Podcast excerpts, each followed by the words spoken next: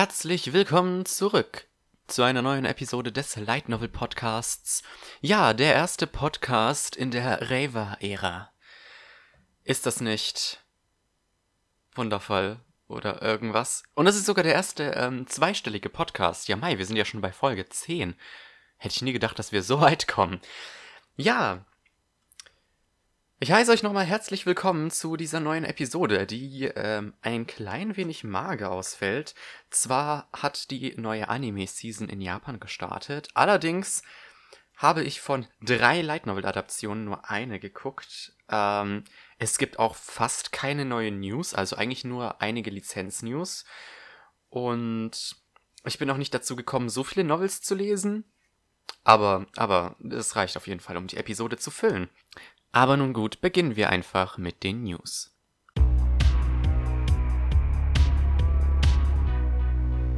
Wie gesagt, in dieser Ausgabe hauptsächlich Lizenz-News, eine von Seven Seas, eine von Cross Infinite World und gleich fünf von J-Novel Club. Ja, letzten Monat war in Amerika nämlich die Sakura-Con, wo die drei Publisher natürlich einiges angekündigt haben. Fangen wir mal mit der Novel von Seven Seas an. Die haben nämlich angekündigt, ab nächstem Jahr SCP Foundation Iris of the Mirror World rauszubringen. Ja, SCP Foundation ist euch eventuell ein Begriff, muss nicht zwingend ähm, sein. Es ist äh, ein creepy, eine creepy Pasta-Reihe. Ich, ich weiß nicht, wie ich das am besten erklären soll. Ähm, die SCP Foundation ist eine fiktive Organisation, die sich um die Aufbewahrung ähm, von irgendwelchen übernatürlichen Wesen kümmert. Und ähm, es gibt da eine Website, da könnt ihr mal danach schauen. Ähm, das Interessante dabei ist, dass jeder, der einen Zugriff zum Internet hat, auf diesem SCP-Wiki ähm, eigene Artikel erstellen kann. Und deswegen, also dieses diese Website lebt eben davon, dass User da ähm, Sachen ja hochladen. Ich bin mir nicht sicher, was äh, ob äh, Slenderman zum Beispiel dazu gehört oder der Rake. Ähm, ich habe mich damit nicht näher auseinandergesetzt, aber so wo ich in meiner Creepypasta-Phase war, habe ich sehr viele von diesen SCP-Sachen ähm, gesehen. Und ja, tatsächlich gibt es davon eine Light Novel, ähm, die geschrieben wird von Akira. Den kennt ihr als den Autor von Echo und Yumeniki. Sind ja auch beides, äh, ich sag mal, Horror-Light Novels. Ähm, ja, davon ist erst ein Band draußen und dieser erscheint dann auch am 28. Januar 2020 voraussichtlich bei Seven Seas. Da bin ich mal gespannt, weil, äh, ja, eine Light Novel-Adaption einer Art Creepypasta. Das ist doch ähm, sehr interessant, würde ich mal sagen. Gut, dann springen wir direkt mal rüber zu Cross Infinite World. Äh, die haben was ganz Interessantes lizenziert. Und zwar handelt es sich hierbei um Another World's Zombie Apocalypse is Not My Problem von Haru Yayari mit Zeichnungen von Fuyuki. Ähm, ja, das ist ein Einzelband, der tatsächlich schon Ende des Monats, also am 31. erscheint. Ähm, ja, es geht, ich, ich glaube, das ist, ich glaube, die Hauptfigur ist ein Mädchen, wenn ich das Cover richtig deute. Ähm, die findet sich plötzlich in einer Zombie-Apokalypse, in einer postapokalyptischen Welt wieder. Und als sie von einem Zombie attackiert wird, stößt sie ihn weg und stellt fest, dass sie diesen Zombie wieder in einen Menschen verwandelt hat. Und ja, die Protagonistin hat allerdings nicht die Intention, damit die Welt zu retten. Ähm, ja, das ist ein Einzelband. Ich denke, man kann das an der Beschreibung und auch vielleicht am Titel ähm, merken, dass das eine Parodie werden soll. Ähm, aber ich werde auf jeden Fall mal reingucken, weil ja, es klingt sehr witzig und es ist ein Einzelband. Ähm, Cross Infinite World lizenziert immer wieder solche Sachen, wo ich mir so denke, das ist sehr weird, aber ja, ich kann mir, ich kann mir vorstellen, dass es ganz lustig wird. Deswegen voraussichtlich werdet ihr früher oder später meine Meinung zu dieser Light Novel hören. So, kommen wir dann zu den nächsten Lizenzen, nämlich die fünf neuen Lizenzen von J-Novel Club. Ja, äh, ich habe schon auf Twitter ähm, die gepostet. Ich war ja live im Discord-Call drin von J-Novel Club, wo die das angekündigt haben von der SakuraCon. Die haben leider kein Panel gekriegt, deswegen haben die das dann über Discord gemacht. Ähm, ja, die erste Light Novel, leider steht hier äh, nicht der volle Titel. Ich gucke das gerade auf englishlightnovels.com nach. Hier steht nur die Abkürzung, aber die Abkürzung sollte ja reichen. Middle-aged Businessman. Ja, es geht da irgendwie um einen ja, das ist wieder eine Isekai-Fantasy, wo es halt um irgendeinen äh, Mann mittleren Alters in einer anderen Welt geht. Wahrscheinlich adoptierte irgendwie so 30 Kinder und ist dabei noch ziemlich overpowered. Die Light Novel ist in Japan mit zwei Bänden abgeschlossen, wie es äh, aussieht. Ähm, leider hat der erste Band noch gar kein Datum. Anscheinend, als sie das angekündigt haben, haben die gerade frisch die äh, Erlaubnis bekommen, dass sie das veröffentlichen dürfen. Ähm, ja, es soll, es, es, ich denke, es wird sehr wholesome sein. Ähm, ich werde auf jeden Fall mal reingucken. Wie gesagt, das sind nur zwei Bände, deswegen, ähm, ja, ähm, auch wenn es, wenn ich nicht so der Fan von Slice of Life bin, weil es sieht ähm, aus, als würde es so eine Slice of Life Sache sein. Ähm, ich glaube, das kann man ganz gut lesen, weil es halt eben so kurz ist. Die nächste Reihe wäre Record of Watania War. Und das hat tatsächlich nichts mit ähm, Record of Grand Crest War oder Record of Lotus War zu tun. Das hat mich nämlich äh, jemand auf Twitter gefragt. Ähm, äh, es ist eine Isekai Light Novel, wo es um einen Jungen geht, der ähm, ja irgendwie in der Armee dieses Königreichs landet, in das er reinkarniert. Ähm, ja, ich habe davon auch sehr viel Gutes gehört, äh, bevor das lizenziert wurde. Die Reihe hat jetzt zwölf Bände. Ähm, ich werde den ersten vermutlich kaufen, vor allem ich mag die Illustrationen ziemlich. Ähm, der Protagonist ist sehr hot.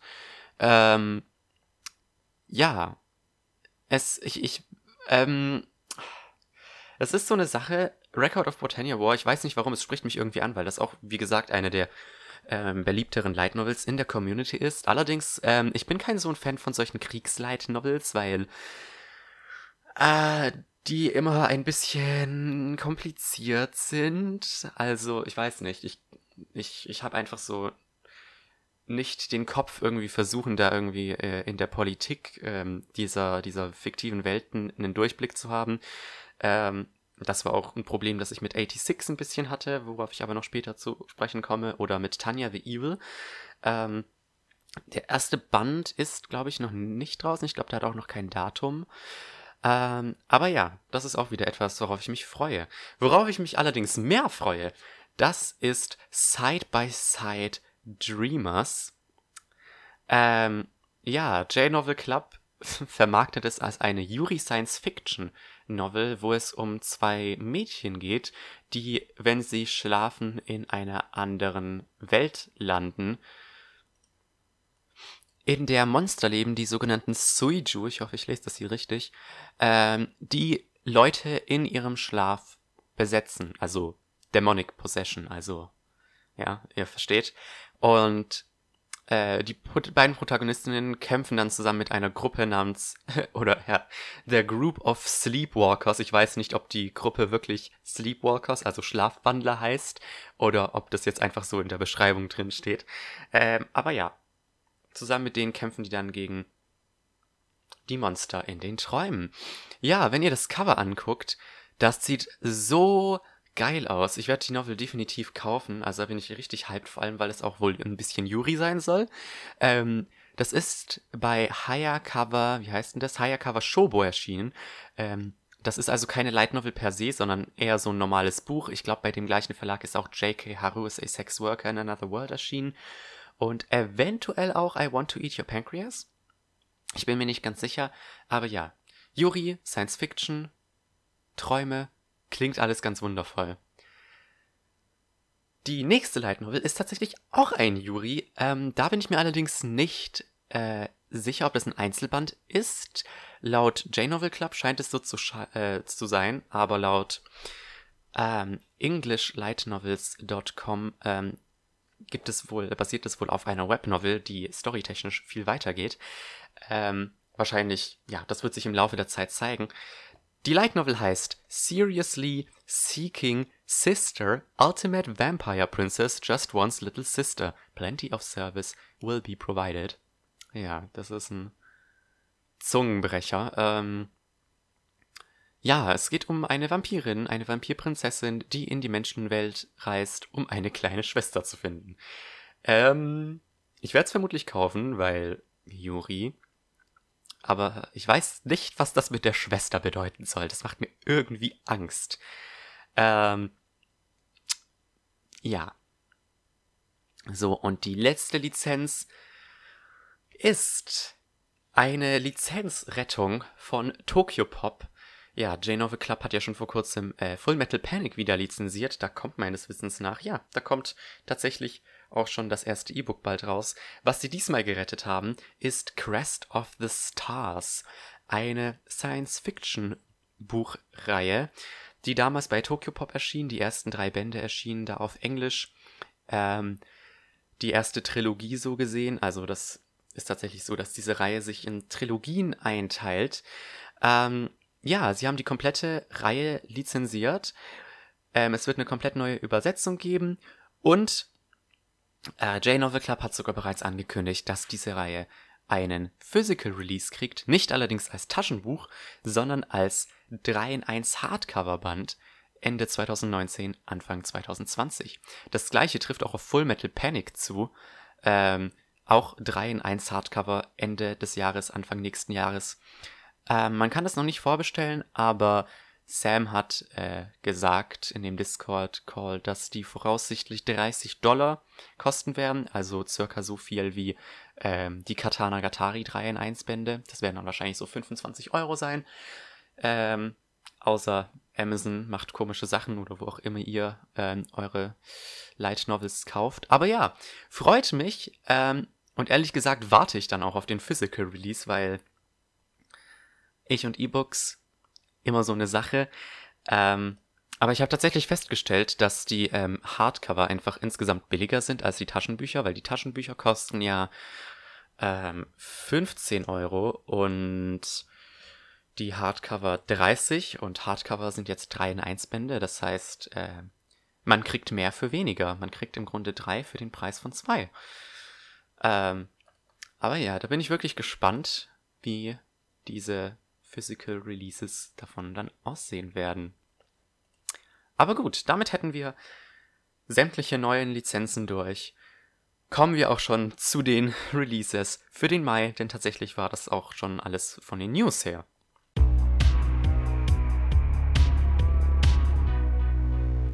So, wenn alles nach Plan läuft, ist diese Folge bereits am 3. Mai draußen.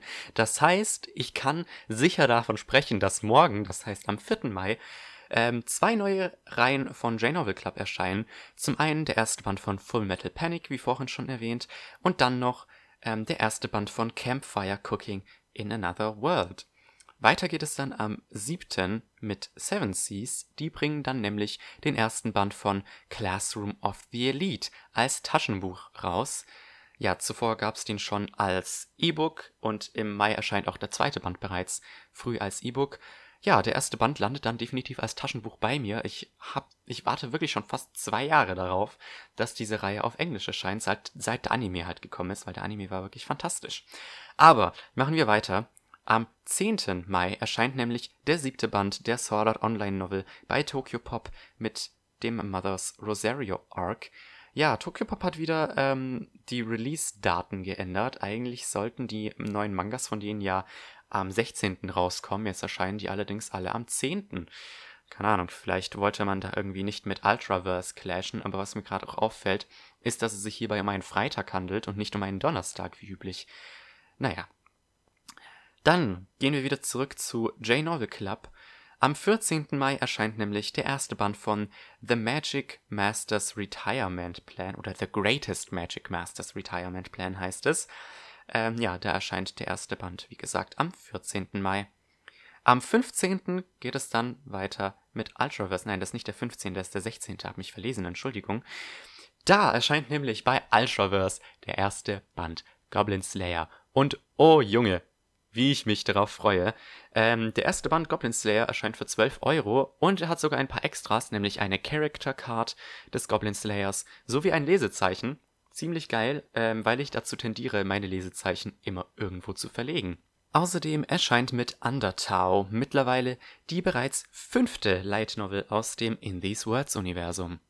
Einen kleinen Abstecher machen wir noch in die Anime-Welt. Am 17. Mai erscheint nämlich das erste Volume von Date Alive. Ja, der Anime läuft ja seit dem 19. April bereits bei Pro7 Max und sollte eigentlich auch kurz darauf schon auf DVD erhältlich sein und Blu-ray natürlich. Ähm, es gab allerdings Produktionsschwierigkeiten und der Release hat sich verschoben auf den 17. Aber wie gesagt, die Serie läuft ja auch bei Pro7 Max aktuell.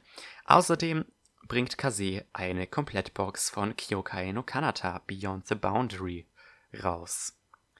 Gut. Ein letztes Mal machen wir dann noch J-Novel Club. Da erscheint nämlich der erste Band von am 20. erscheint nämlich der erste Band von Ascendance of a Bookworm. Ähm, auf Englisch als E-Book. Es wurde auch schon ein Taschenbuch-Release angekündigt für September, da soll der erste Band erscheinen und der landet dann auch als Taschenbuch bei mir. Da freue ich mich wirklich sehr, weil auch hier wiederum sehr viel Gutes von der Reihe gehört und es ähm, wurde ja auch vor kurzem ein Anime angekündigt. Am 21. Mai geht es dann weiter mit dem ersten Band von Mushoku Tensei, Jobless Reincarnation by Seven Seas. Ja, auch hier erschien der erste Band bereits als E-Book im Februar, jetzt erscheint der erste Band auch als Taschenbuch. Dann geht es noch weiter zu Yen On. Die bringen nämlich Ame und Yuki, die ähm, Light Novel zu dem gleichnamigen Film von Mamoru Hosoda, als Hardcover raus am 21. immer noch. Ähm, außerdem erscheint der erste Band der Light Novel Torture Princess Fremdtortürchen auf Englisch. Und hier wieder, ich betone, ich freue mich super, dass die Reihe endlich auf Englisch erscheint. Ich habe damals vor fast zwei Jahren, äh, wahrscheinlich war es sogar vor zwei Jahren, ja doch, es war ziemlich sicher vor zwei Jahren, ähm, vor über zwei Jahren, habe ich den ersten Band schon als Fanübersetzung gelesen äh, leider ging die Fanübersetzung nie über Band 1 hinaus und deswegen freue ich mich jetzt riesig, dass Yenon diese Light Novel Reihe auf Englisch rausbringt. So, den Abschluss macht dann Cross Infinite World am 31. Mai. Da bringen die nämlich ähm, Another World's Zombie Apocalypse is not my problem raus. Ein Einzelband, darüber habe ich ja vorhin schon geredet, die haben das erst letzten Monat angekündigt. Schön, dass es so schnell erscheint. Darauf freue ich mich auch. Und ja, ich freue mich definitiv, mit euch dann über die ganzen Releases in den nächsten Podcast-Episoden zu reden. Gut, aber dann kommen wir auch schon äh, zu den Light Novels, die ich letzten Monat gelesen habe. Aber davor noch zu einem Wort von unserem Sponsor.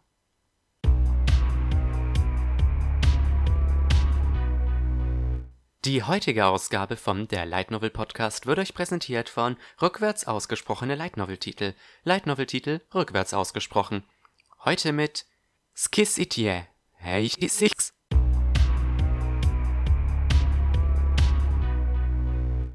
Ja, der Sponsor hat es ja bereits verraten.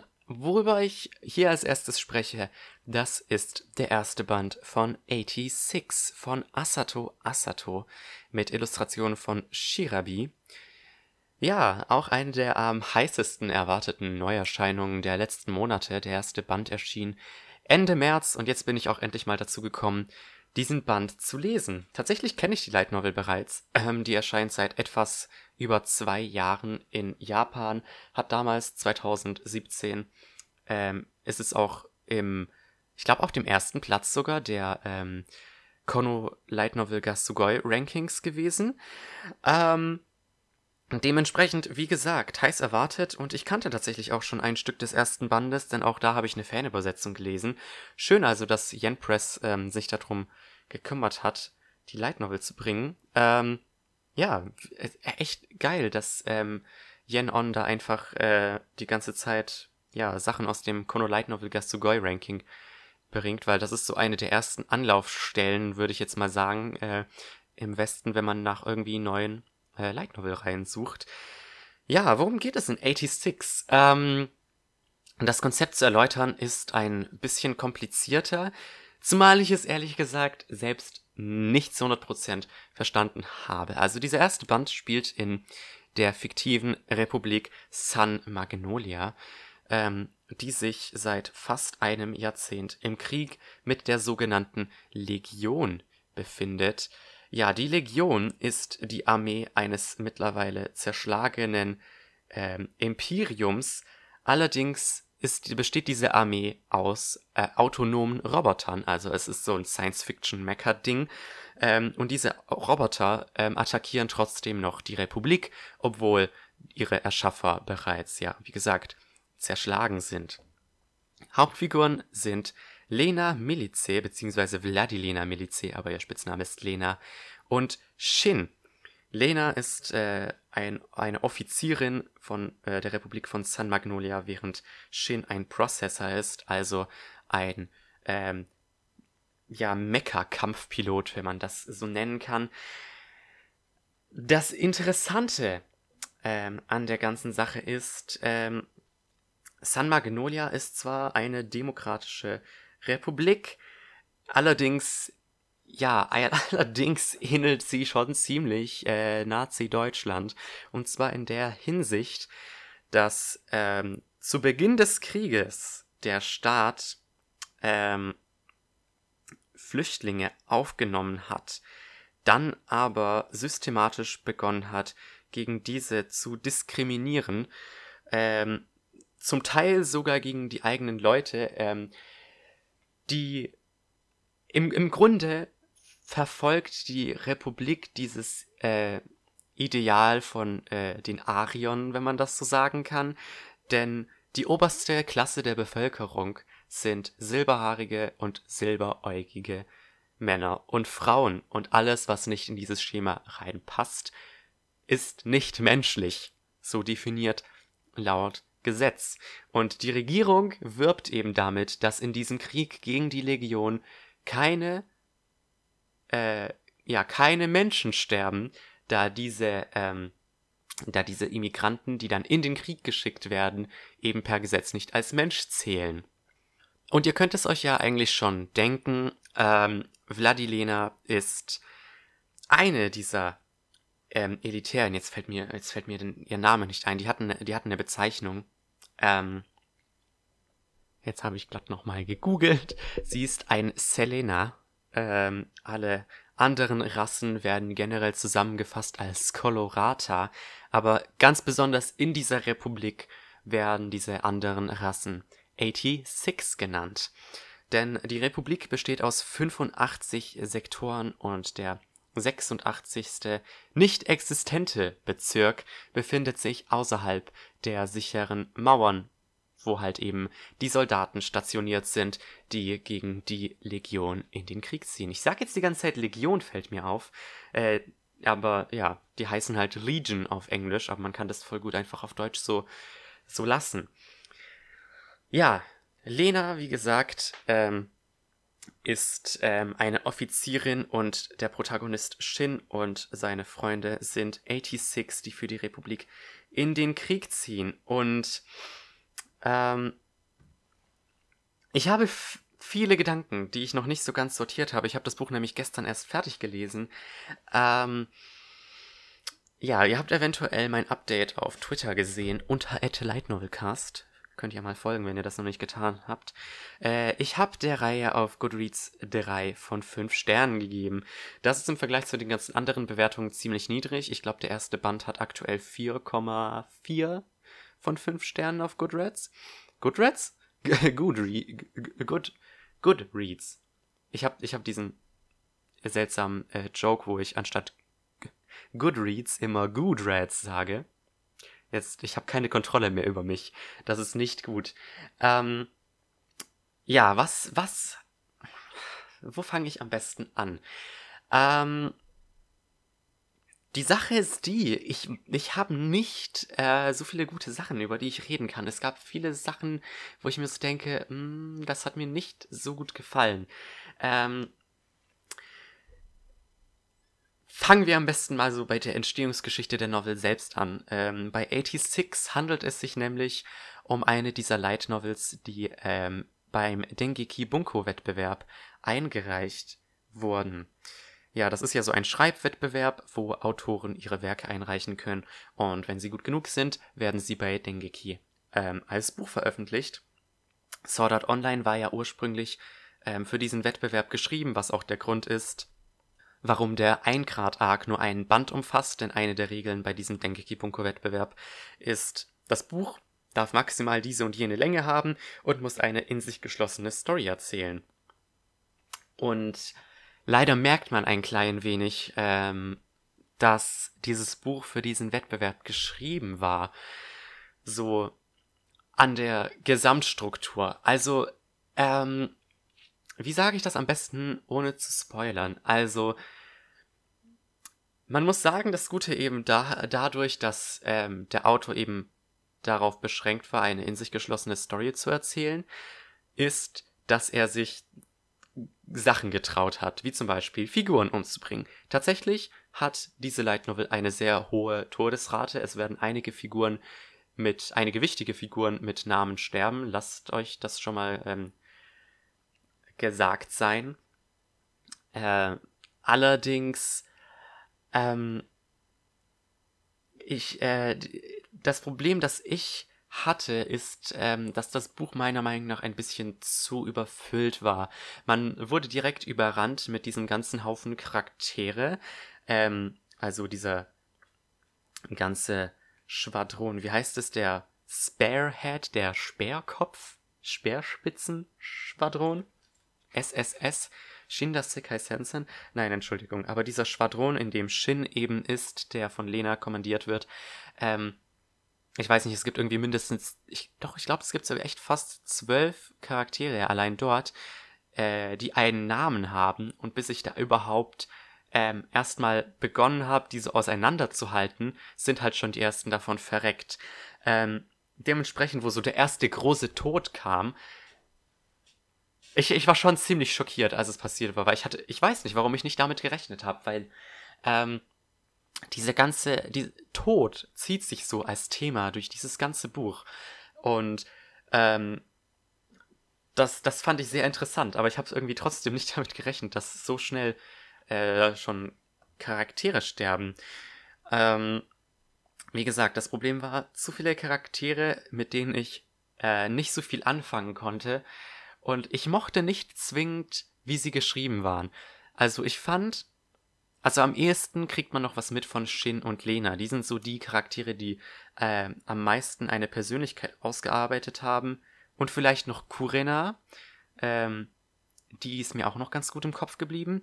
Aber ähm, ein Problem, das ich zum Beispiel mit Lena hatte, ist, dass sie ein bisschen blöd geschrieben wurde. Sie, wie gesagt, also Lena ist 16 und ist Offizierin äh, beim Militär. Und ähm, ich, äh, mir ist diese eine Szene im Kopf geblieben, wo sie mit ihrer besten Freundin zusammen abhängt und dann war da halt so dieser Satz von wegen, ja, Lena ist zwar Kommandantin beim Militär, aber sie ist trotzdem noch ein 16 Jahre altes Mädchen. Das heißt, sie mag Süßigkeiten. Und ich verstehe ja nicht, was das für ein Ding in Japan ist, dass alle Mädchen anscheinend Süßigkeiten mögen. Aber mich stört das irgendwie richtig hart. Vor allem, ich denke mir so, warum musste der Autor irgendwie so explizit Lenas Weiblichkeit betonen, weil nur weil sie ähm, beim Militär ist, heißt es ja nicht irgendwie, dass sie weniger ein Mädchen ist. Ich meine, das zeigt sich halt vor allem ähm, durch ihre Handlung im Laufe der Zeit. Ähm, also erstmal, ich fand das richtig geil. So eine der ersten Szenen mit Lena war direkt, wie sie, ähm, ich glaube, ihre Mutter outcalled, weil sie irgendwelche rassistische Scheiße gelabert hat was ich sehr geil fand. Ähm, dann kam eben diese seltsame Szene mit den Süßigkeiten, aber so wie sie halt ähm, ja auf sehr viele Geschehnisse im Laufe des Buches reagiert hat, fand ich das sehr gut. Ähm, mir ist gerade noch ein Gedanke gekommen. Wie gesagt, äh, der Staat, für den Lena arbeitet, äh, diskriminiert ja gegen diese Colorata. Sie selbst ist allerdings tatsächlich kein Colorata. Sie ist, also sie ist auch eine dieser Selena, also diese silberhaarigen, silberäugigen äh, Bürger.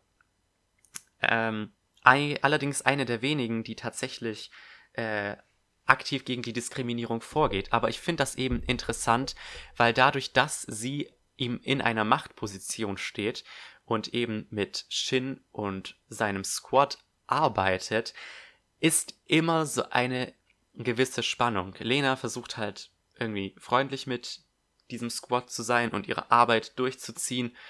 Ähm, und das ist dann immer wieder so faszinierend, wenn die anderen. Sie gehen zwar schon drauf ein, aber ähm, hinter Lenas Rücken sind sie sehr abweisend. Und ich finde das sehr.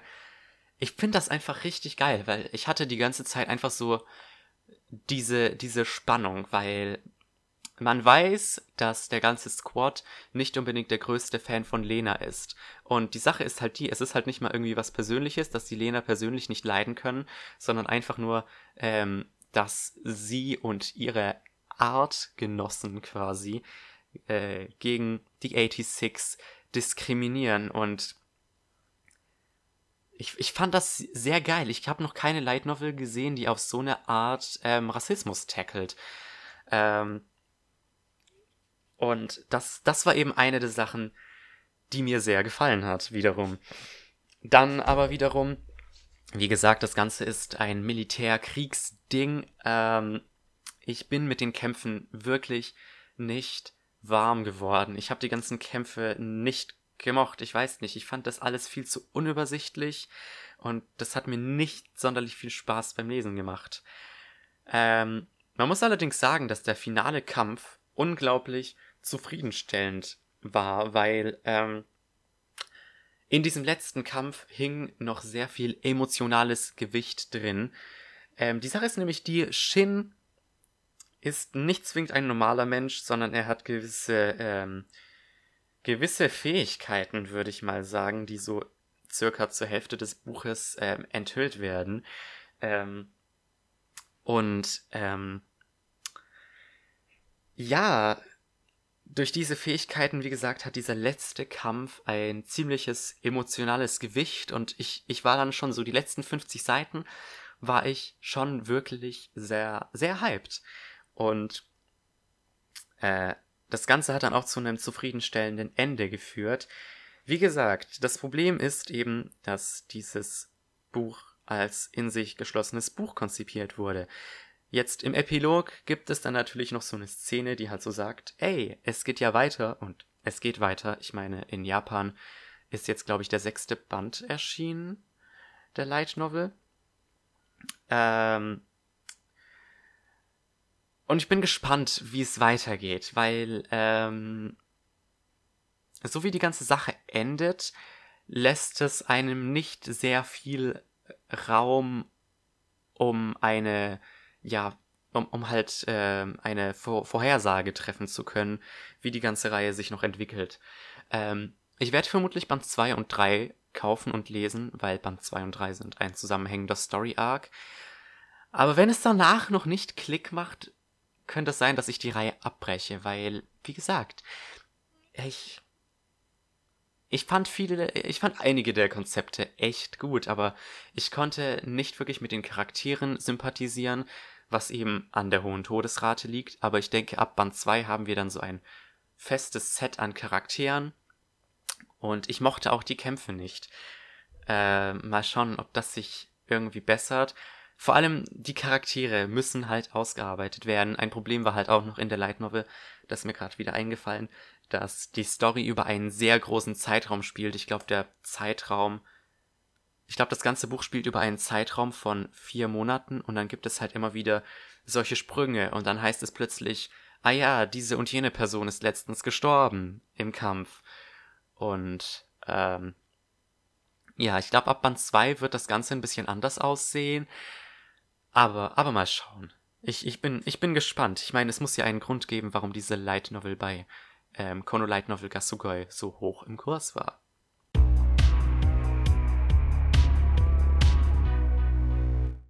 So, machen wir dann aber weiter mit einem, ja, einem weiteren ersten Band Ich habe tatsächlich sehr viele erste Bände gelesen. Äh, und allesamt haben sie äh, drei Sterne erhalten. Leider, leider. Und zwar handelt es sich bei dem hier um den ersten Band von If It's For My Daughter, I'd Even Defeat a Demon Lord. Anfang letzten Monats, also Anfang April, hat J-Novel Club ja begonnen, die Reihe als Taschenbuch rauszubringen. Äh, die ersten zwei Bände sind jetzt raus. Nächsten Monat kommt auch schon der dritte. Im Juli kriegen wir auch eine Anime-Adaption. Äh, und die Reihe ist auch schon in acht Bänden abgeschlossen. Ähm, ja, eine der beliebteren Light Novel Reihen, eindeutig. Ähm, Habe ich mir natürlich deswegen ähm, zugelegt, als es jetzt als Taschenbuch rausgekommen ist. Worum geht es aber erstmal in dieser Reihe? Äh, ja, es geht um einen Abenteurer namens Dale in einer Fantasy-Welt. Tatsächlich kein Isekai, sondern einfach nur Fantasy, der auf einen, ein, ein Mädchen trifft in einem Wald.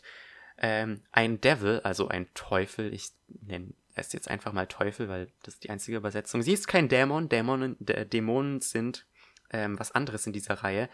Aber ja, er trifft auf dieses Mädchen namens Latina, die ein Teufel ist und von ihrem Stamm aus Gründen ausgeschlossen wurde. Äh, er findet sie total ausgehungert vor und beschließt, sie zu adoptieren. Und ähm, ja, eine ganze Menge Fluff folgt daraufhin. Ja, äh, dieser erste Band, also erstmal zu, zu der generellen Aufmachung. Ich bin immer ein bisschen zwiegespalten, was die Physical Releases von J-Novel Club angeht, weil die sind 15 Dollar ähm, und sind unglaublich dünn, aber ähm, ja, ähm, Daughterlord, so nenne ich das, äh, die, die Novel immer kurz. Daughterlord sticht wirklich alle Light Novels von J-Novel Club aus, denn dieser erste Band hatte tatsächlich nur 180 Seiten, ist dünn wie noch was, also äh, ja, als ich das Ding äh, äh, bekommen habe, als ich das Paket geöffnet habe, bin ich fast in Ohnmacht gefallen deswegen. Ähm, aber meiner Meinung nach, ähm, ich weiß nicht, wie ich den Satz, wie ich das ausdrücken soll, ähm, ist diese Kürze zugunsten der Light Novel. Die Sache ist nämlich die, ähm, es spielt zwar in einer Fantasy-Welt, es ist aber sehr wenig actionlastig, es ist größtenteils ähm, einfach nur ziemlich viel Fluff, wie Dale Latina großzieht und Latina sich eben äh, quasi in der Gesellschaft einfügt. Und dementsprechend wäre die Light Novel so lang gewesen wie zum Beispiel ein Band von Demon Lord, also fast 300 Seiten. Ich glaube, ich hätte noch weniger Spaß beim Lesen gehabt. Ähm, wie gesagt, ich habe der Light Novel drei Sterne gegeben. Das heißt allerdings, nichts Schlimmes. Das ist einer dieser Fälle, wo ich gerne 3,5 geben würde, aber 4 halt auch schon zu viel wäre. Das ist genauso bei 86 im Übrigen gewesen. Ähm, es ist halt unglaublich süß. Also es ist halt so ein Moe-Zeug. Ähm, das funktioniert halt einfach, wie es, wie es halt funktioniert. Ähm, aber mehr ist halt auch nicht hinter diesem ersten Band.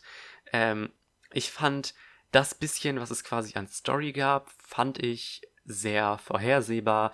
Eben diese, die, diese Sache mit Latina, dass sie halt ein Teufel ist und als Teufel unter Menschen zu leben ist ein wenig kritisch und dann passiert halt dieses und jenes gegen Ende des Bandes.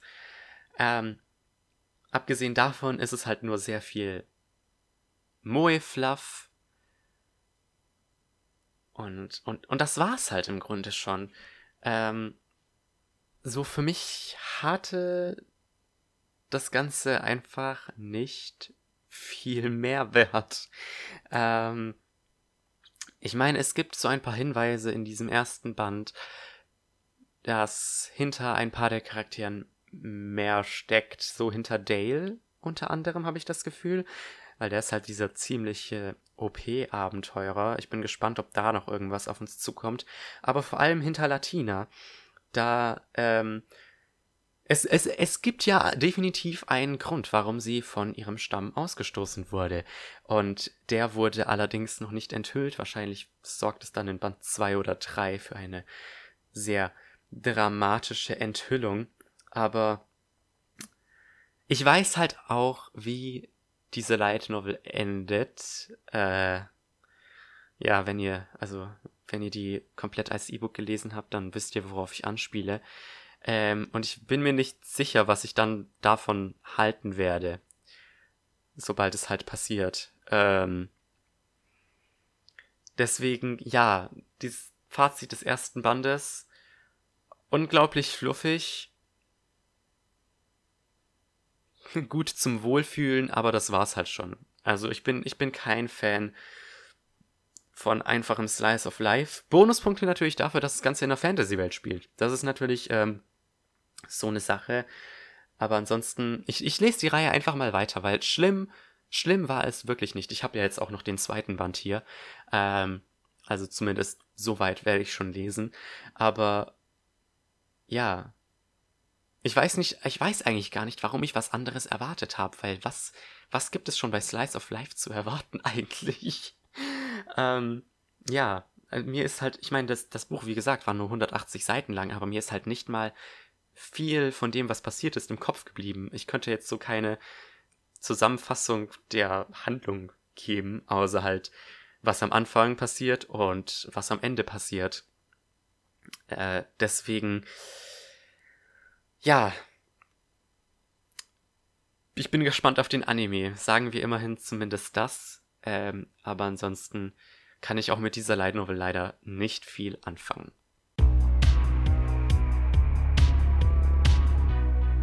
So, auch diese nächste Light Novel ist äh, ein erster Band, der auch drei Sterne erhalten hat. Und zwar handelt es sich hierbei um den ersten Band von Beast Blood. Ja, der erste Band dieser zweiteiligen Light Novel Reihe erschien bereits Ende Februar bei Cross Infinite World und ich habe die Novel erst jetzt fertig gelesen. Ja, ich habe, ich glaube, sieben Wochen oder so gebraucht, bis ich diesen ersten Band durch hatte und das ist schon wirklich sehr bezeichnend. Ich brauche wirklich, ich brauche selten mehr als eine Woche für ein Buch. Auch eine Woche ist schon wirklich selten, auch wenn das Buch noch so lang ist. In der Regel drei Tage, ich habe das Ding durch. Ähm, ja, Beastblood hat sich allerdings sehr gezogen. Also zunächst mal ist, ist Beastblood ein wenig länger als die üblichen Light Novels.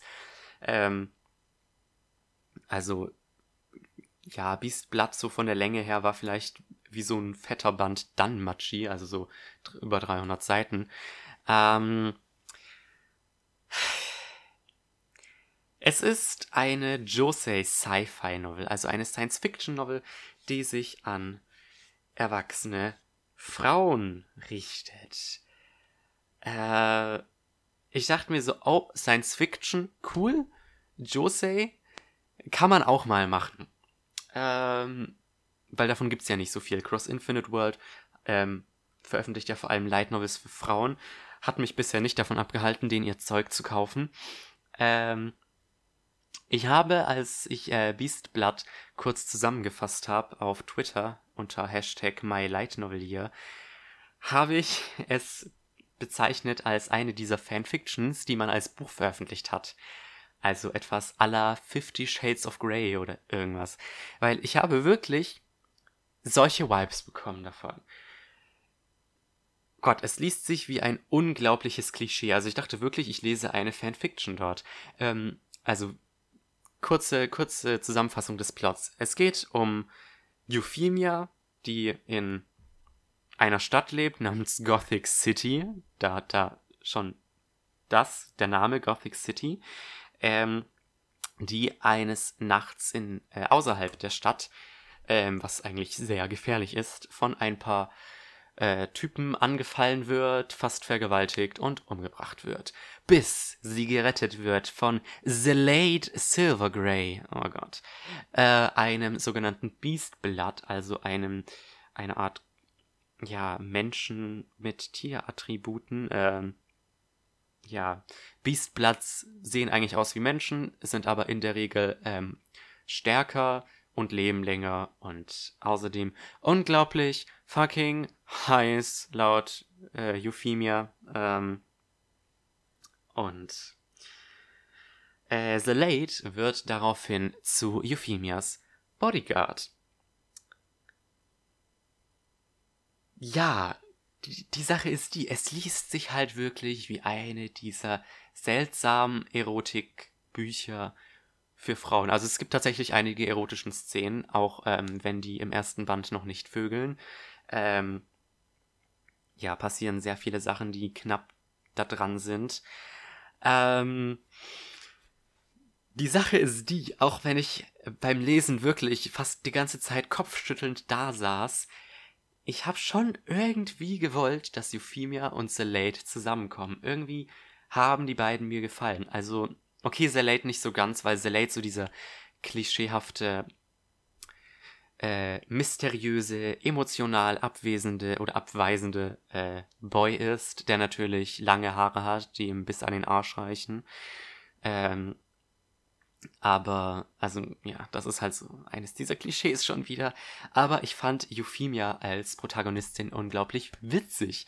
Äh, ja, sie ist eine Wissenschaftlerin, die irgendwie ähm, nach einem, ich sag mal, Gegenmittel für eine Droge sucht, die den wundervollen Namen Knights trägt. Also die Autorin ähm,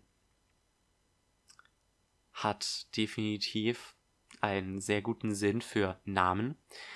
Ähm, und ich fand Euphemia so unglaublich witzig, weil wenn sie sich etwas in den Kopf setzt, setzt dann zieht sie das auch durch. Und das ist, das führt zu, zu einigen so witzigen Szenen. So das ganze erste Drittel des Buches beinhaltet im Grunde, wie sie so ähm, Zelate stalkt, irgendwie versucht, ihn abzufangen, um mit ihm zu reden und solche Sachen. Äh, fand ich unglaublich, unglaublich komisch. Ähm, also die, die Dynamik der beiden Protagonisten ähm, ist halt, ist halt einfach richtig geil. Und ich fand auch die ganze, ähm, die ganze Welt in diesem Buch ziemlich cool. Also es wird nichts Explizites gesagt, aber ich glaube, es spielt äh, ein paar Jahrhunderte in der Zukunft. Und ich glaube, dass äh, diese Novel spielt tatsächlich nicht auf der Erde, sondern vermutlich auf dem Mars oder sowas, weil ähm, es wird zwar nicht explizit erwähnt, aber von der Erde wird halt immer so als ein anderer Planet geredet, so gefühlt. Deswegen wahrscheinlich spielt das irgendwie auf dem Mars oder sowas. Ähm, dann gibt es eben noch diese Beast Bloods und dann gibt es noch diese ganze Drogengeschichte, wo Euphemia eben versucht, ähm, irgendein Gegenmittel zu finden. Ähm, dann gibt es noch die Tatsache, dass Euphemias Schwester Erika äh, Bürgermeisterin von Gothic City ist und ähm, das ist eben der Grund, warum Euphemia ins Fadenkreuz gerät, da man, äh, da irgendwelche Feinde von Erika hoffen, dass Erika ähm, als Bürgermeisterin abdankt. Ähm, ich weiß nicht, das sind alles richtig coole Elemente, aber ich hatte nicht das, also man, man hätte wirklich mehr machen können äh, mit diesem Buch. Und das liegt, glaube ich, einfach daran, dass also man merkt wirklich sehr, es ist das erste von insgesamt zwei Büchern, weil auch wenn dieser erste Band schon sehr lang war, es passiert einfach nichts. So gefühlt. Ähm, deswegen habe ich, glaube ich, auch so lange gebraucht, um dieses Buch durchzulesen. Einfach weil fast nichts passiert ist die meiste Zeit. Das sind immer nur irgendwelche Szenen zwischen Euphemia und Salate, wie sie halt so langsam sich quasi aneinander gewöhnen. Aber man hat so nichts in der Richtung bekommen, wer die Antagonisten sind, was exakt ähm, ihr Ziel ist und, und solche Sachen. Und da, das hat mich halt ein bisschen, das hat mich halt ein bisschen gestört. Ähm, ich meine, klar, dieses Buch ist nicht für mich gemacht. So, Fifty Shades of Grey Type? Not really. Ähm, aber ich habe halt trotzdem äh, Elemente da drin gefunden, die mir unglaublich gefallen haben, wie eben diese ganze Beziehung zwischen Zelate und Euphemia und diese ganzen äh, coolen Science-Fiction-Elemente. War alles super, aber man hat ähm, viel zu wenig damit gemacht. Es hat sich insgesamt viel zu sehr gezogen und oh Gott, die Erotik. Ich weiß ja nicht so ganz. Ähm, ja, es ist halt wieder eine dieser seltsamen Sachen, wo ähm, Autoren einfach Geschlechtsteile nicht beim Namen nennen. An einer Stelle hat Zelate seinen Penis als tödliche Waffe bezeichnet. Und in dem Moment dachte ich mir nur so, nein. Ich saß vor allem, ich bin mir ziemlich sicher, ich saß im Bus in dem Moment, ähm, weil ich lese meine E-Books immer ähm, auf dem Weg zur Uni oder von der Uni nach Hause. Ich lese halt immer im Bus. Und ich saß in dem Moment so im Bus und hab so vor mich hingecringed. Dachte mir so, Gott, worauf habe ich mich hier eingelassen? Naja. Es dauert ganz sicher noch einige Zeit, bis der zweite Band ähm, auf Englisch erscheint. Cross Infinite World ist ja leider, leider sehr, sehr, sehr langsam, was ähm, das Veröffentlichen von Reihen angeht. Wahrscheinlich kriegen wir den zweiten Band erst nächstes Jahr.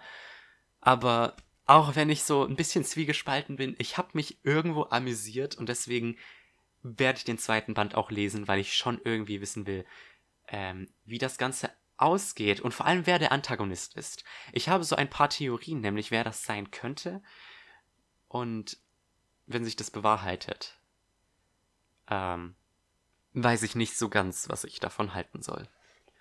Gut, gut, aber bevor es zur nächsten Light Novel, zur letzten Light Novel und zur einzigen Anime-Serie dieser Ausgabe geht, kommt hier noch einmal das Wetter.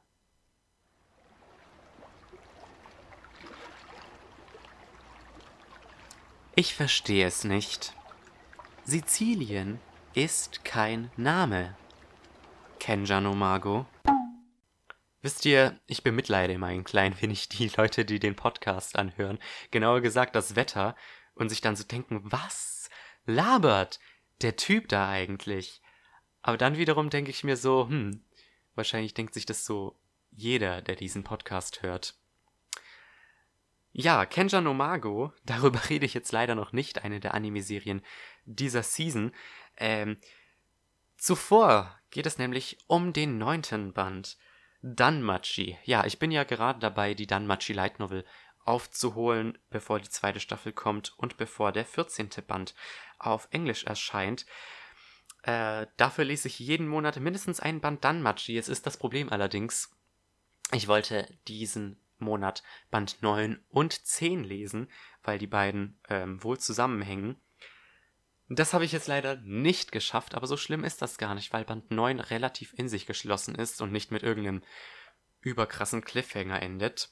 Obwohl ich sagen muss, ich bin wirklich gespannt, wie ja, die Novel das ganze neue auflöst. Also es war wirklich sehr viel zu verarbeiten, was da passiert ist.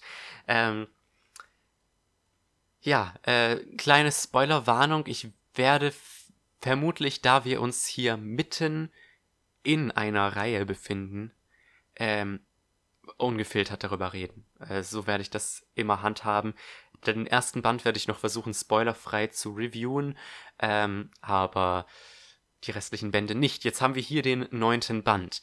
Ja, was ist denn passiert? Ja, der gute Bell trifft im Dungeon auf ein Monster, das sprechen kann die gute Wiene.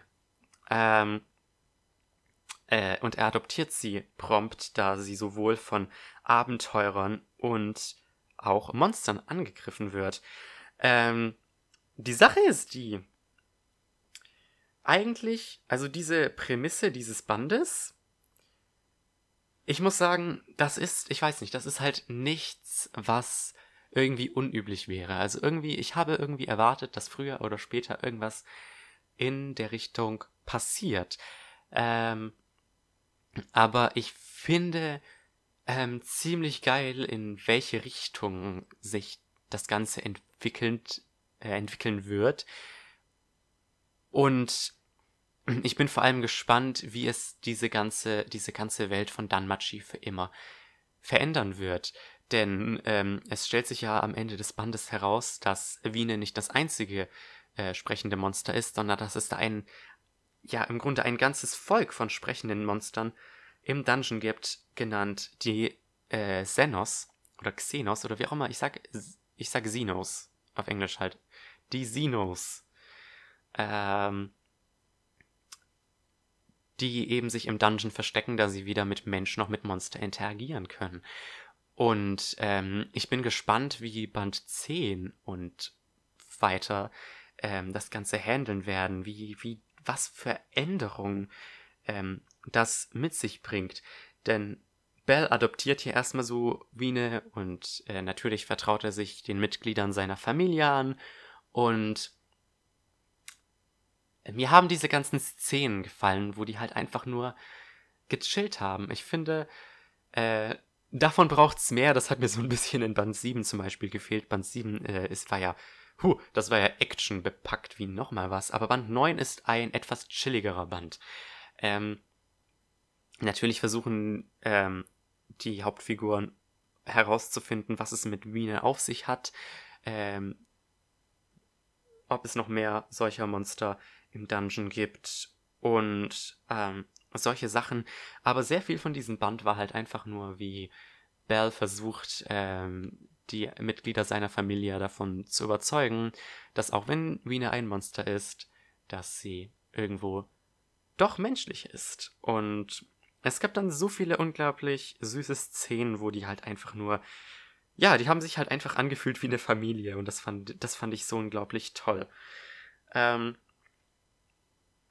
dann wiederum, ich finde interessant, äh, diese, ja, zu sehen, die Beziehung zwischen den Göttern. Das war ja in Band 7 mit ähm, Ishtar und Freya schon so eine Sache. Äh, aber auch hier wieder, wie, ähm, Oh Gott, da gab es so viel, so, so viel ist eigentlich passiert in diesem Band. Ähm, natürlich, die, äh, ähm, gab es dann irgendwie so Sachen wie Hermes, der irgendwelche, äh, der irgendwie diese andere Familie, die Ikelos-Familie, ausspioniert. Ähm, dann gab es noch ähm, Oranus, den Herr des Dungeons quasi, mit dem Hestia eben dieses Gespräch über die Senos führt, wo sich dann herausstellt, dass Oranus sich dessen bewusst ist, dass diese Senos existieren. Ähm, und dass er nicht der Einzige ist, Ganesha zum Beispiel. Ich finde das zum Beispiel geil, diese Monsterphilia, das war ja ein Event aus dem allerersten Band und dass dieser Monsterphilia so im Nachhinein noch irgendwie eine tiefere Bedeutung gegeben wurde, das ist so geil. Ähm, dann gibt's natürlich noch die Ikelos-Familie, die, ähm, ja, von der man nicht so ganz weiß, was das Ziel ist. Anscheinend, ich glaube, die verschiffen, die verkaufen irgendwie Monster auf dem Schwarzmarkt und solche Sachen. Ähm, und wirklich, man hat so viele Sachen, die da passiert sind in diesem Band. Es ist, es ist einfach unglaublich. Also ich finde es echt krass, wie diese Reihe sich entwickelt hat. Man hat wirklich in jedem Band hat man ähm, so viele verschiedene Erzählperspektiven. Ähm, es ist einfach, es ist einfach ähm, richtig nice und spannend zu lesen. Und dann gibt es natürlich noch die Tatsache, dass durch die Entdeckung dieser ähm, Xenos ja, diese, diese ganze Welt langsam beginnen wird, sich zu ändern. Also ich bin der ziemlich festen Überzeugung. Ähm, wie gesagt, Band 9 war ja der erste von zwei Teilen. Er war in sich, in sich geschlossen. Er endet eben mit dem Reveal eben, dass es diese Sinus gibt. Ähm, ähm, das Problem ist jetzt allerdings, dass die Existenz der Sinus Gefahr läuft, publik zu werden. Ähm, Uranus hat ja beschlossen, die Existenz geheim zu halten und mithilfe der anderen Götter, vor allem eben Ganesha, ähm, die Menschen quasi langsam darauf vorzubereiten, Monster zu sehen, damit die Senos an der Oberfläche leben können. Und ich bin wirklich, ich bin wirklich, wirklich gespannt, wie das Ganze ausgehen wird. Ähm oh boy, oh boy, oh boy. Äh, ich wusste, dass Band 9, 10 und 11 so einen, äh, ja, einen Meilenstein in dieser Reihe markieren werden. Das habe ich schon vor Jahren an den Covern gesehen. Wegen den Covern habe ich es im Übrigen auch weitergelesen, endlich mal. Ähm, und ich weiß auch, dass mit Band 11 so quasi die erste, äh, nee, die zweite Season, also dieser zweite große Story Arc endet anscheinend. Ähm, ja, ich bin, ich bin unglaublich gespannt, was Fujino Omori mit diesen Sinus noch macht und wie sich das Ganze ändern wird und was für Überraschungen noch auf einen warten, was die Götter und den Dungeon angeht. Weil, wie gesagt, es gab ja schon so Andeutungen, dass hinter den Göttern so sich mehr verbirgt oder hinter den Intentionen der Götter. Ähm, Ja, da bin ich sehr gespannt. Das Einzige, was auch hier wieder schade ist, ist, dass in Band 9 Eis Wallenstein nur eine ganz kurze Szene hatte, in der sie vorkam. Äh, was unglaublich schade ist. Also laut Fujino Omori soll sie in Band 10 eindeutig relevanter werden. Aber da bin ich auch, da bin ich auch gespannt, was, was, was uns da eigentlich noch alles erwartet. Oh, was ich auch noch gut fand zudem, ähm, ist, dass Aisha eine Rolle gespielt hat in diesem Band. Ich finde es sehr cool, dass äh, Fujino Omori seine Charaktere nicht einfach vergisst. So, Aisha kam halt einfach vor. Ich dachte jetzt, ich meine, Band 7 endete doch dass, damit, dass Aisha irgendwie aus der Stadt zieht, oder nicht? Und ich dachte eigentlich so, ähm, ja, wir, wir sehen die alle nie wieder. Aber es ist sie einfach in Band 9 und in Band 10 ähm, eine wichtige Figur. Und das finde ich ziemlich cool. Äh, dass solche, dass diese Figuren halt die ganze Zeit vorkommen. Also wirklich, der Cast von Dan Machi ist ja mittlerweile wirklich gigantisch geworden. Ähm,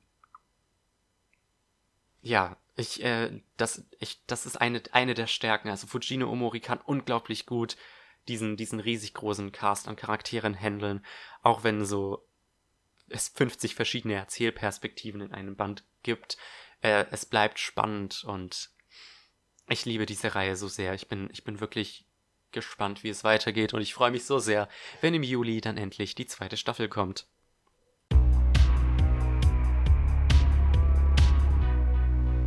So, die Episode neigt sich langsam dem Ende zu. Doch zuvor machen wir noch einen ganz kurzen Abstecher in die Anime Frühlingsseason. Tatsächlich gucke ich diese Season sehr viele Anime-Serien. Allerdings gibt es kaum Light Novel-Adaptionen, was sehr überraschend ist. Ähm, neben Kenja no Mago, was ich ja gucke, gibt es nur noch die zweite Staffel Hangyakusei Million Arthur, was ich aber nicht gucke, weil ich die erste Staffel nicht geguckt habe, sowie Isekai Quartet, was ein Crossover zwischen ReZero, Konosuba, Tanya the Evil und Overlord darstellt. Äh, die Sache ist die, ich habe alle drei Serien angefangen, äh, alle vier Serien, mein Gehirn, alle vier Serien angefangen, äh, aber nie fertig geguckt. Also Konosuba habe ich zwölf Folgen gesehen, Tanya sechs Folgen, Overlord vier und ReZero drei. Also, ich habe immer nur jeweils so die ersten Arcs geguckt bei Overlord und ReZero. Deswegen äh, dachte ich, ich habe wahrscheinlich nicht so viel Freude mit diesem Anime, der wahrscheinlich voller, äh, keine Ahnung, Popkulturreferenzen, Popkulturreferenzen, also Referenzen halt auf die jeweiligen Serien äh, steckt. Ja, und deswegen blieb nur noch Kenja no Mago übrig, beziehungsweise The Wise Man's Grandchild. Ja, äh, kenne ich tatsächlich die Novel davon. Ähm, hab mal die ersten zwei Kapitel oder so gelesen. War nicht mein Cup of Tea. Ähm, dafür schaue ich jetzt allerdings den Anime und ich bin sehr, sehr, sehr, sehr, sehr, sehr zwiegespalten, was diese Serie angeht. Ähm, mittlerweile sind vier Folgen raus und ich bin mir nicht sicher, ob jetzt schon so der erste Band abgedeckt ist. Es fühlt sich auf jeden Fall so an, als hätte man einen Story Arc abgedeckt. Ähm, jedenfalls, die Sache ist die, es ist ein Isekai-Anime. Und da fängt mein Problem schon an. Wirklich gar nichts, gar nichts, gar nichts gegen Isekai-Anime. Ähm, ich verstehe allerdings nicht, warum dieser Anime ein Isekai-Anime ist weil es wirkt auf mich einfach nur so, als wäre dieser Isekai-Anime ein Isekai-Anime, um ein Isekai-Anime zu sein. Das tut mir wirklich leid. Ähm, die Sache ist nie die, der Protagonist stirbt und reinkarniert in diese äh, andere Welt, aber er hat keinerlei Erinnerung an seine alte Welt. Und die Tatsache, dass er reinkarniert ist, spielt an keiner Stelle irgendeine Rolle. Und da stellt sich mir die Frage, Wozu das Ganze? Warum nicht einfach einen gewöhnlichen Fantasy-Anime daraus machen? Ähm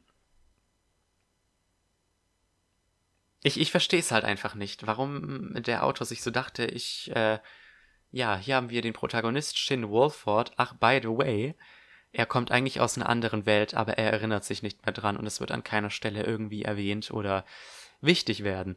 Ich meine, es gibt so Anime-Serien wie zum Beispiel, äh, oder Light Novel Reihen, wie zum Beispiel Zero no Tsukaima. Genau. Zero no Tsukaima ist ein Isekai-Anime, oder zumindest die Light Novel, ich habe den ersten Band der Light Novel gelesen, eine Isekai Light Novel, wo das mit in eine andere Welt transportiert werden richtig geil genutzt wird. Ähm, ich, ich, wie gesagt, ich weiß nicht, wie es im Anime ist, aber in dem ersten Band geht es um den sogenannten Stab der Zerstörung, der gestohlen wurde. Und Protagonist Saito rettet dann den Tag, indem er ähm, als allererster überhaupt es schafft, den Stab der Zerstörung zu bedienen. Und im Epilog kommt dann die Bombe, dass dieser Stab der Zerstörung ein scheiß Raketenwerfer aus seiner Welt war.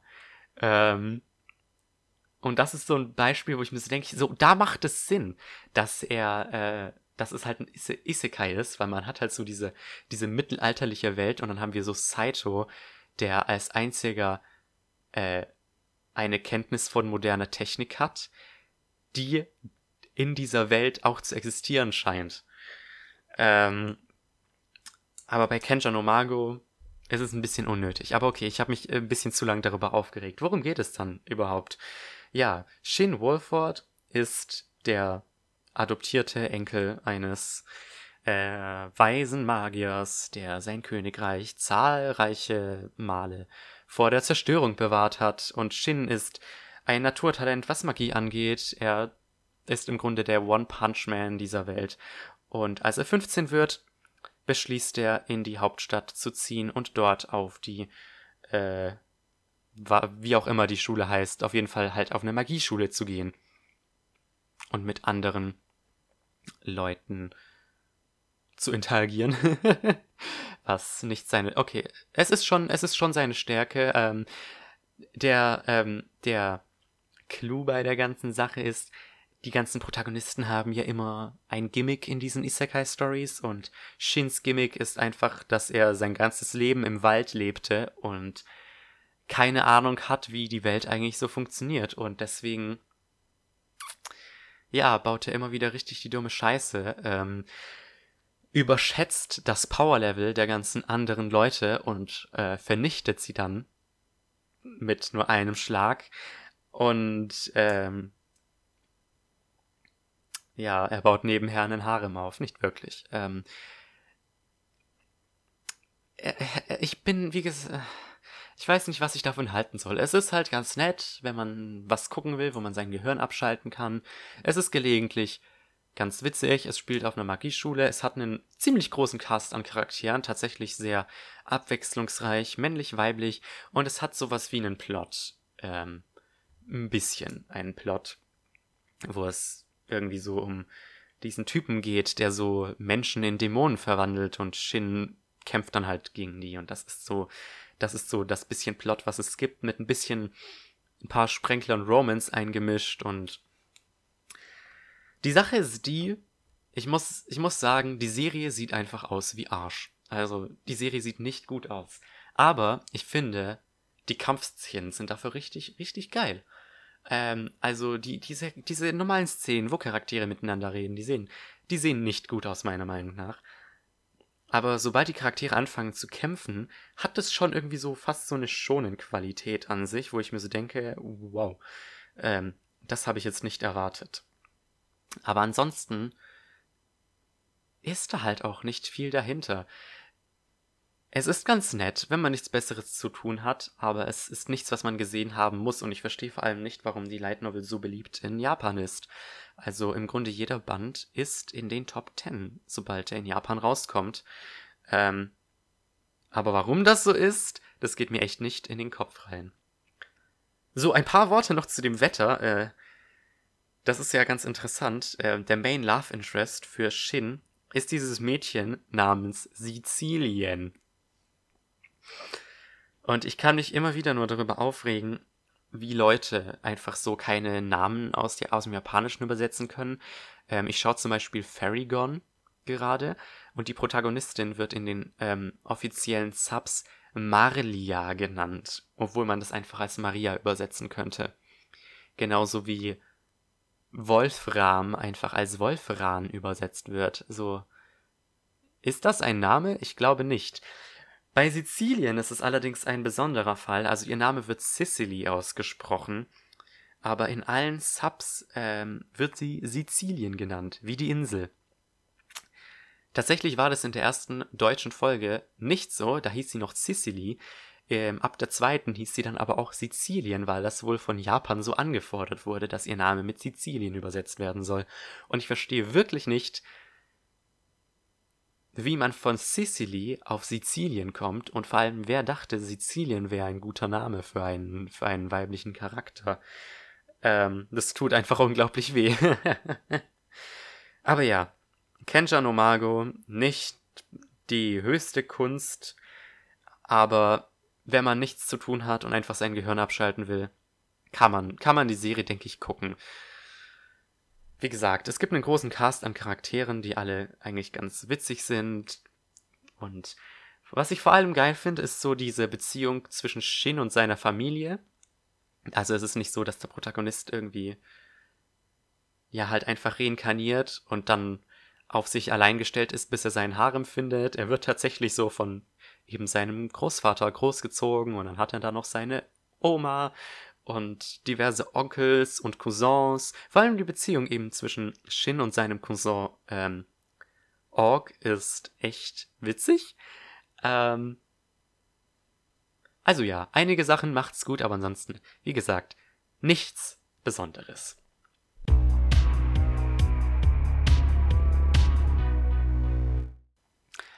Aber damit neigt sich diese Episode von der Light Novel Podcast tatsächlich leider schon dem Ende zu. Ja, ähm, ich hoffe, es hat euch gefallen. Äh, nächste Episode bin ich mal gespannt, wie viele Light Novels ich da reinkriege, weil der, Le der Monat wird sehr voll. Ich meine, es gibt allein eins, zwei, drei, vier, fünf, sechs Neuerscheinungen, die ich mir kaufen werde und noch ein paar Novels von diesem Monat, die ich lesen muss. Ähm, Oh Junge, das, das wird sowas von gar nichts. Ähm, aber lassen wir uns mal überraschen. Ich hoffe, diese Episode hat euch gefallen. Wenn ihr auf YouTube seid, könnt ihr mir ja gerne einen Kommentar dalassen. Ansonsten folgt ihr mir doch unter @lightnovelcast auf Twitter oder ihr schaut mal vorbei auf germanlndb.wordpress.com. Ich glaube, com. Äh, meiner deutschen Light Novel Datenbank, wo ich äh, langsam begonnen habe, ein paar Einträge nachzuholen. Ich bin jetzt schon fast komplett mit Tokyo Pop durch. Ähm, Wäre nett, wenn ihr vorbeischauen würdet. Ansonsten sieht man sich voraussichtlich nächsten Monat wieder. Bis dann und ciao.